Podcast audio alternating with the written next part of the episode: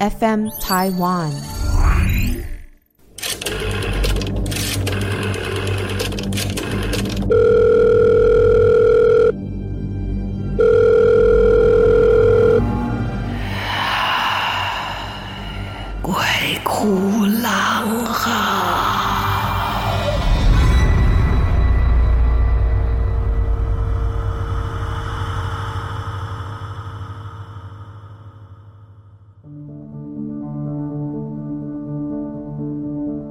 大家好，欢迎来到鬼哭狼嚎，我是狼祖云。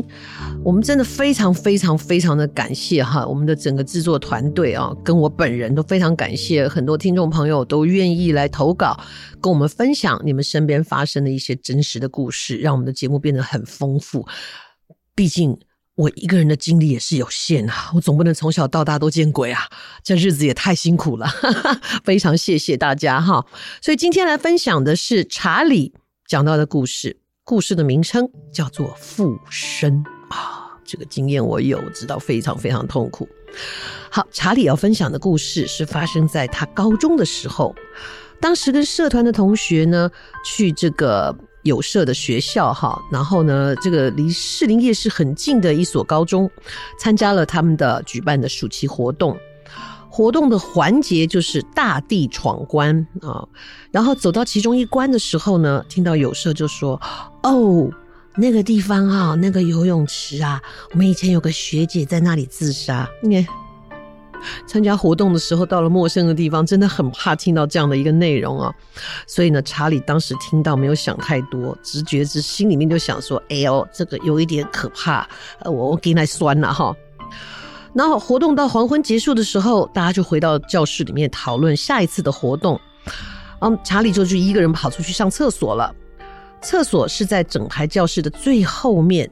那时候学校已经都放学了，没有其他的学生，所以自己一个人去厕所的路上呢，整个走廊空空荡荡的。可是就在一瞬间呢，查理突然感觉到。这个空旷的走廊上，好像有千军万马的人群朝他冲了过来，有一个很大的冲力。哦，查理呢就觉得好奇怪，赶紧呢回头就走进教室，厕所也忘了上。回到座位没有多久，不知道为什么，查理感觉到好像吸不到空气了，所以呼吸变得非常的急促，也不知道为什么。就开始哭，而且是哭的歇斯底里的那一种啊！查理听这名字是男生哈，男生要哭到歇斯底里，真的还蛮难的。所以他突然间来这么一下子，旁边的同学都被他吓得不知所措。然后呢，他自己观察他自己，也觉得他并没有伤心啊，也不知道自己在哭什么，感觉。意识还是自己的，可是身体好像被人借走了。也就是说，他的心灵上没有感觉到什么，可是整个人却哭到不能自己。哭了一阵子，慢慢的感觉到半边的身体开始有点麻痹了。其他的人不知道怎么办，然后呢，慌乱的大家几个男生就把他扶到教官室里面，看看以教官身上的帽徽跟这个军人的正气，看起来会不会比较安全。他自己觉得这个状况很不寻常，身体也不能够很自由的活动，在想说是不是有什么灵体跟上他了。然后被搀扶的路上，走进了教官室坐下之后，他一直想要到处张望，可是居然原来应该身边围着很多人的，他居然什么都没看到，只感觉到有同学一直在打他的脸，跟他说：“你不要睡了，你不要睡了。”他感觉到莫名其妙，任由他们拍打他的脸，一直叫叫不醒，每个人都很慌张。然后就有人提议说：“赶快联络家人，把查理带回家。”爸妈来了，看到他这个情况，看似是叫不醒，然后赶快就把他带去挂急诊。爸妈开车载他一出校门，原来麻痹的身体也感觉到放松了，渐渐的恢复正常了。所以到了医院以后，医生看了半天看不出所以然。查理爸爸是个无神论者，妈妈是个基督徒，所以呢，这件事情就这样不了了之了。后来才听同学们说起，进了教官室之后呢，看他的样子好像很累，一种眼睛都要闭下来，好像要睡着的样子。他们觉得很可怕，所以就拼命的拍打他，是怕他眼睛闭起来以后再也叫不醒了，只好一直拍，一直拍，一直拍，叫他不要睡，不要睡。可是那个时候，他的意识明明就是在四处张望，没有感觉到任何人，也看不到任何的灵体或是奇怪的东西跟着他。我想，进了医院的查理应该感觉到唯一的不一样的地方是脸很痛吧。后来查理把这件事情，呃，跟这个有阴阳眼的朋友聊了一下，这朋友推测说。可能当天下午啊，因为心里说，他不是看到那个有人自杀的游泳池，说了一个说啊靠，进来酸，可能得罪了一些灵体吧。再加上他说学校里的榕树很多，榕树本来就是容易聚阴的树，所以他在走廊上的时候已经冲撞到了。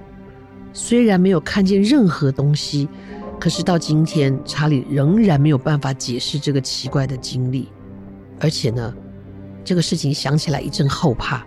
如果他当时真的睡着叫不醒，会发生什么事呢？不得而知。不过还好，我们的查理到今天都是健健康康的哦。好，那所以呢，以后看到一些什么事情，我我我们还是带着恭敬的态度哈，不要随便批评，免得惹人家不高兴。这是查理遇到的事情，有惊无险，有惊无险哈。就像我以前讲的故事啊，对不对？就是你看到人家那个墓碑上的照片很漂亮，就是说哇，这么漂亮哦！如果还活着，我就交女朋友，人家就跟回来了哦。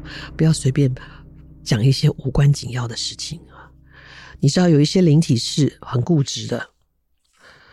好，接下来讲一讲曾经投稿过的方啊，这次来讲的是他的亲戚发生的真实事件，是他同学的亲戚哈，他们一家三口。小夫妻跟一个读小学二年级的儿子，然后他们搬进了刚买的新房子。这新房子本身就装潢得很漂亮，而呢买的价钱也比市价便宜，这真像是捡到宝了耶！而且住进去的时候住的很好啊。平常里夫妻呢上班，小儿子上学，那这个才小二啊，所以就是上半天班。中午放学回到家，下午呢就自己一个人在家里面乖乖的做功课，自己玩耍，等爸妈下班回家，那算是一个很乖的小孩耶。就有一次啊，他们这南部的长辈有一个阿嬷到台北来，到他们家做客。阿嬷当然就很关心的问起他们在这里住的这些日常生活起居啊，也知道说这小朋友每天上半天课，回到家整个下午就只有一个人在做功课、玩耍、睡觉，等父母回家。所以这阿嬷就关心的问这个小孙孙说：“啊，那你每天下课回家以后，一个人在家做功课，干嘛哦？就秀我就孤单哦。”结果那个孙子回答阿嬷说：“不会啊，每天都有一个阿姨坐在我的旁边陪我写功课啊。”阿妈听到这个话，就觉得很奇怪。诶，这个家还有别人吗？所以等小孩的父母回来的时候，就问他们说：“家里还有住别人吗？”“没有啊。”“那怎么小孩说每天下午放学之后，就会有一个阿姨来陪他写功课？”“没有啊，哪有什么阿姨呀？”他们觉得这小孩讲的话很奇怪。但是有趣的是。在这个事情被捅出来之后，阿姨就出现了。这个阿姨第一次出现是在家里面的这个爸爸先生休年假，在家洗澡啊，小孩跟太太都不在家，一边洗澡一边就听到有人敲门。他想说谁呀？家里只有他一个人，谁来敲浴室的门呐？可是就一直敲，一直敲。啊，先生只好打开浴室的门一看。不看不知道，一看吓一跳。一开门看到一个女士，而且对着她笑一笑，就消失不见了。晚上太太回到家，她跟她说白天遇到鬼的事情。好，太太有一点紧张，可是接着就是这个太太妈妈遇到了。这个太太在厨房做菜，专心切菜的时候。其实我们真的专心切菜，就是专心的看着那个菜嘛，不会左右张望，因为不小心会切到手啊，是不是？然后就是他专心切菜的时候呢，他突然间就是不知道为什么，就左边看看，右边看看，然后就感觉到有一个脸跟他并排，往左看那个脸就往左看，往右看那个脸就往右看。太太心里面觉得很惊吓，停下来仔细一看，有一个陌生的女士就贴着他的脸，跟他做一模一样的动作，吓死了，他尖叫了一声，啊，这个女士就不见了。可是之后啊，这一个女鬼这个灵体的身影在家里出现的频率越来越高，终于受不了了，他们决定要放弃这一个装潢的很漂亮、卖价很低的房子。很快的登报卖房子，也很快的就卖掉了，因为大家都听说呢，这个房子装潢的很漂亮，价钱又低。结果后来啊，就是我们这个方的同学说，他们卖掉房子以后，很快的。接手的人就抱怨了：“小姐，你进跟厝贵哦，你不搞他讲那个背后瓜。”再来就去打听这个前屋主到底发生什么事。前屋主是一个单身女子，然后外出的时候不幸发生车祸过世了。她的家人呢也没有好好的处理这个房子，直接卖掉了。可是出事的不是在这个房子，当然这房子不会是鬼屋，但是呢，这个屋子里面的前主人是车祸过世的，那也许就是灵魂一直徘徊在他自己买的房子里面，也不太清楚这个房子是不是卖掉了，所以呢，就发生这些奇怪的事情。当然了，这个不是事故的凶宅啊，但是这种房子应该蛮多的吧？就是很多的屋主其实不是在屋子里面啊发生不幸过世的。但是呢，虽然没有被登记在这一种网络上特别的著名哈，可是这样子的屋主听说都是便宜买下这样的房子，要不然就是有人专门拿来收租的。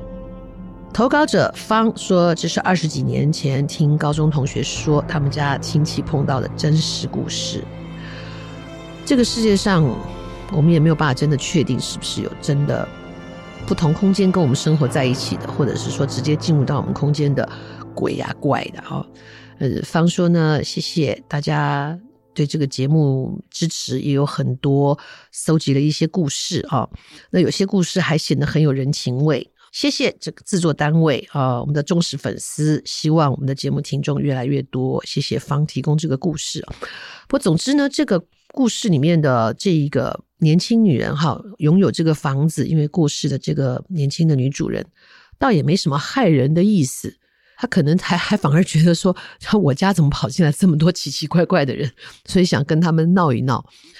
嗯，但是因为不同的世界，异次元空间对于我们这些活着人来说，毕竟不是一件舒服的事情，所以大部分的人应该还是没有办法像我的朋友那样，跟在那一间房子的阿嬷和平相处。这故事我以前讲过哈，阿嬷很照顾他，就是连他出门忘了关灯的阿嬷都会出声抱怨啊，等会妈妈关一机的要出门啊这种的。他居然在里面住了很久，我真服了他。他还跟我说：“不会啊，阿嬷很照顾我啊，啊，我上楼她也会自动帮我关灯啊。”哎，我的妈呀！好，我们再来讲讲，就有一些新朋友的投稿。第一次投稿的怀轩有两个故事跟大家分享。一个是在小学五年级的时候，住在嘉义的怀轩骑着脚踏车从补习班回家，刚好下了雨。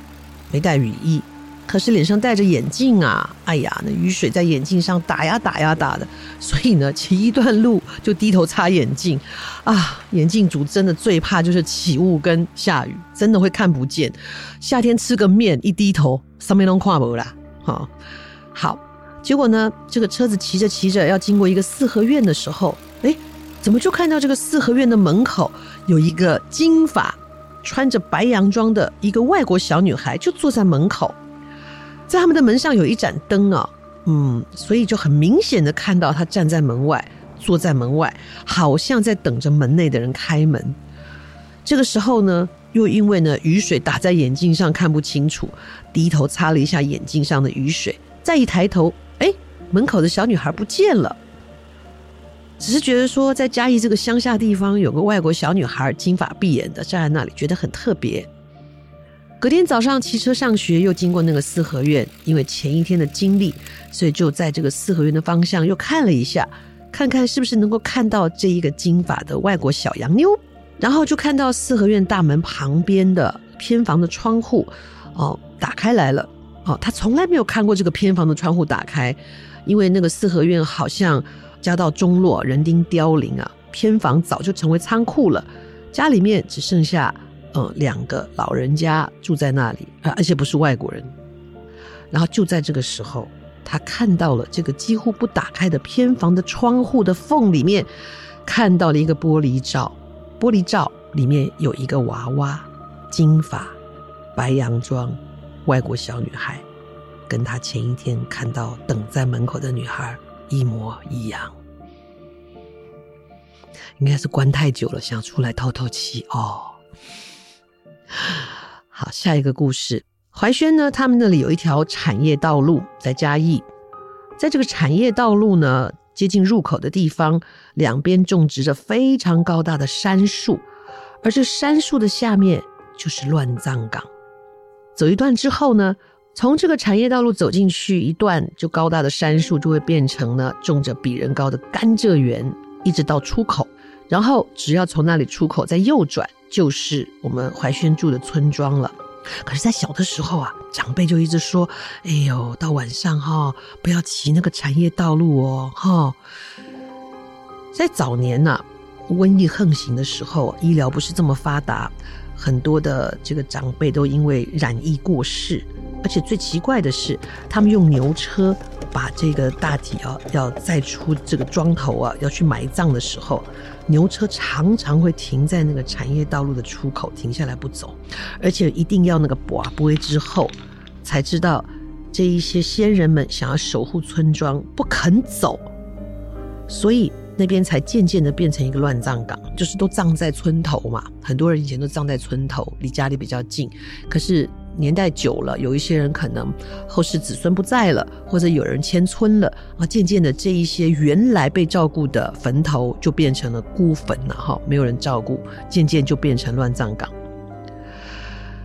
在怀轩国二那一年，大概十一月十二号，对，因为那一天是他朋友的生日，大家要去烤肉，所以他印象非常深刻。那可是补习班下课之后都快九点了，根本就不顾长辈的告诫，偷偷摸摸的。出去还贪近路，直接就从产业道路那里通过。一开始骑的时候还有一点点紧张，在穿过乱葬岗的时候，心里还一直在大念佛号。再经过甘蔗园的时候，就已经离出口不远啦。就在快要抵达出口的时候，哦，我们这个大胆的才国二哈，你安尼就不应该哈，点了一根烟哈。一边还想说啊，家里面的喜多郎都是爱操心、爱操烦呐，哪里来的什么鬼鬼怪怪？我起码国二呢，我阳气这么旺啊，是鬼要怕我？心里才这么想。然后猛然间就感觉到脚踏车后座上有一道浅浅的影子，而且他非常确定是女生。那个影子啊，淡淡薄薄的，跟他自己的影子比起来，他的影子显得颜色很深。就在这个惊惧之下，突然间一股凉风从头灌到脚底，他也不知道哪里来的胆子，猛然转头一看，只看到了甘蔗田，后座上却什么都没有。他刚才那个影子，那个感觉是什么呢？烟也不敢抽了。直接朝朋友家骑去，到朋友家跟朋友聊到这件事情，朋友突然问他一个问题：那如果你转过头去，他没有消失，啊，你不就是面对面近距离的跟他对看？很多故事都是想到后面是后怕的。好在哦，好在的确可能真的阳气很旺啊，哦，那个原来要搭顺风车的。这个女孩子并没有选择跟他面对面，这就是怀轩印象中的他遇到的一些比较奇怪的经历啊、很可爱。他的署名说：“嗯、这是一个四十一岁的中年男子的投稿。”谢谢怀轩啊、我们现在都嘛不看年龄，我们都是看这个叫做什么视觉年龄，对不对？我相信你看起来一定不到四十一岁，加油！继续保持你非常旺盛的阳气啊，好好度过难关。谢谢怀轩，也谢谢今天听众朋友们的聆听。我们下次还有一些什么奇怪有趣的故事呢？继续锁定我们的 Podcast。如果你想投稿，记得到 FM 台湾啊，然后我们那里有个投稿专区，好，记得要按对哦，啊，不然有人写完，哎，空的，好，没有真的投进来，好不好？好，注意一下。然后也谢谢大家一直都在支持我们，下次再跟大家讲故事，拜拜。